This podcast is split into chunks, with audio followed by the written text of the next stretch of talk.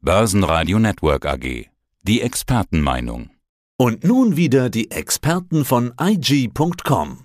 Einen wunderschönen guten Tag. Mein Name ist Salabumi, die Head of Markets bei IG. Bei uns erhalten Sie täglich Inspiration für Ihr Trading, Marktkommentare, aber auch Strategien.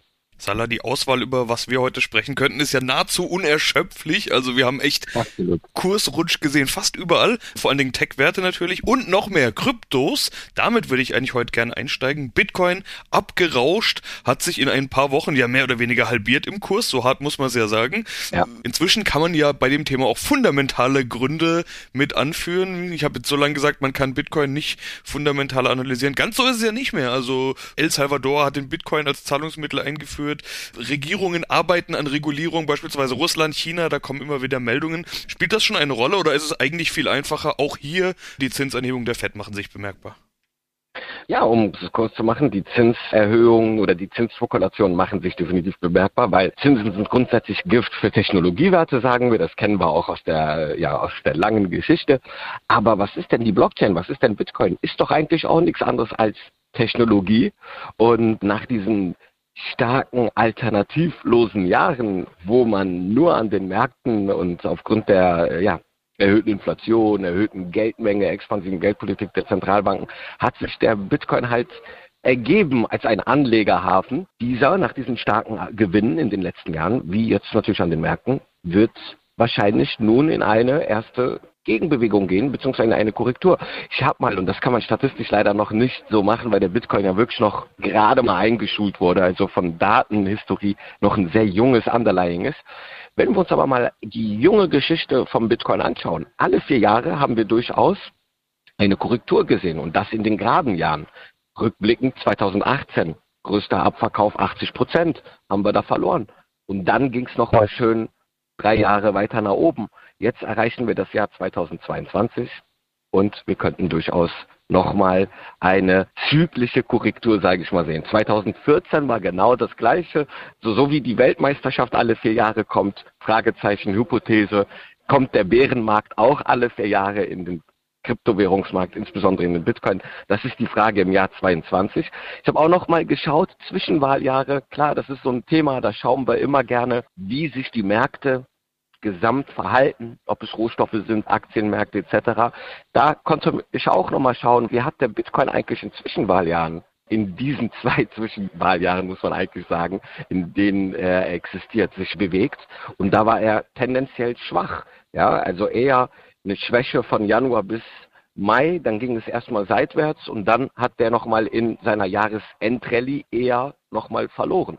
Also nur aus dieser kleinen deskriptiven Statistik sehen wir, ja, es sind durchaus Anhaltspunkte, erste da, die da zeigen, dass der Bitcoin weiter bärisch bleiben kann, aber auch charttechnischer Natur.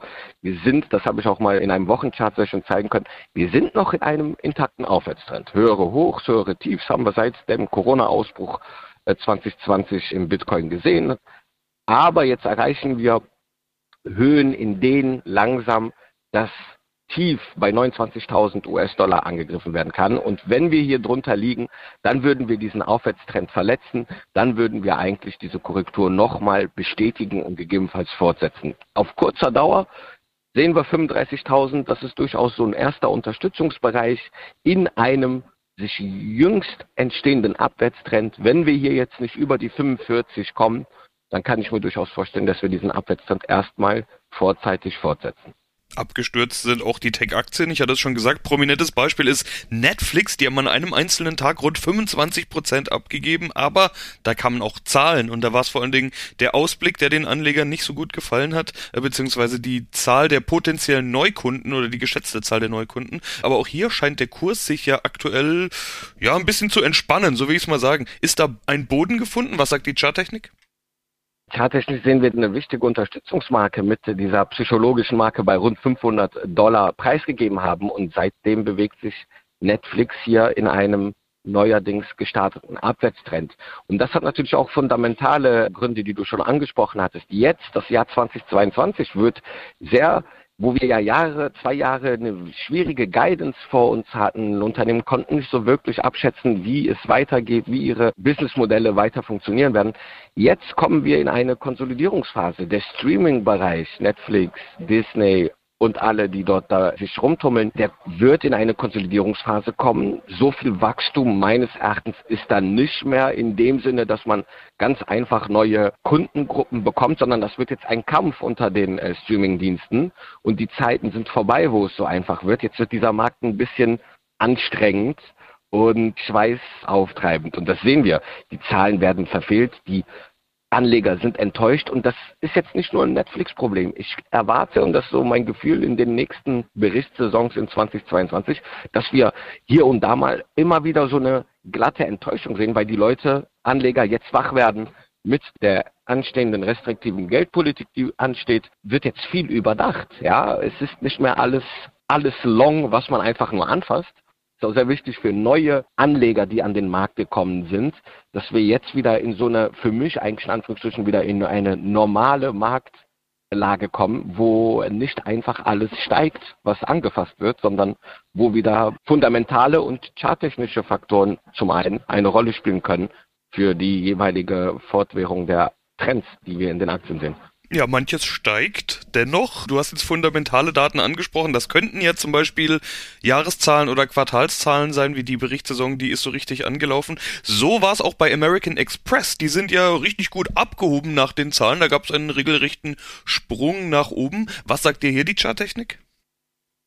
Ja, hier sehen wir, dass der Aufwärtstrend weiter aufrecht gehalten wird, wie du schon gesagt hast. Das würde man jetzt erstmal nicht so erwarten nach diesen letzten Tagen, die wir hier gesehen haben, wo die Märkte natürlich kräftig nach unten gerauscht sind. Aber American Express ist ja auch ein sehr werthaltiger Wert, den wir lange kennen und das sind jetzt auch Werte, die durchaus und aus der Finanzdienstleistungsecke, ja, Zinsen steigen, da sind durchaus Potenziale drin. Und wir wissen, dass das auch eine Art Value-Wert ist, der in einem Rotationsprozess jetzt in der nächsten Zeit durchaus weiter angelaufen werden könnte. Und wir sehen auch, dass natürlich dieser Erholungsprozess, das sehen wir in den Umsätzen und, und den Zahlen von Amex, dass die durchaus gestiegen sind. Also wenn diese Pandemie jetzt langsam doch in 2022 sich dem Ende neigt und wieder mehr nachgefragt wird, mehr in den Urlaub, mehr gereist wird, insbesondere auch Geschäftsleute, die ja American Express sehr interessiert ist. Wenn das alles anläuft, sehe ich das durchaus positiv. Also auch charttechnisch ist hier durchaus etwas möglich und gerade wenn diese Rotation jetzt weiter zunimmt, könnte American Express mit restriktiver Geldpolitik unter der Annahme durchaus ein positiver Wert im Jahr 22 sein. Können wir gerne im weiteren Verlauf dieses Jahr auch noch unter der Lupe halten.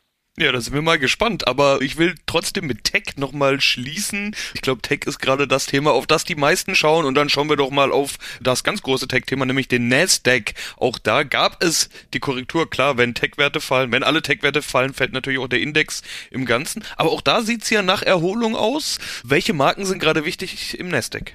Im Nasdaq für mich oder grundsätzlich an den Aktienmärkten ist etwas sehr Interessantes. Wir haben eine ganz klassische Börsenweisheit.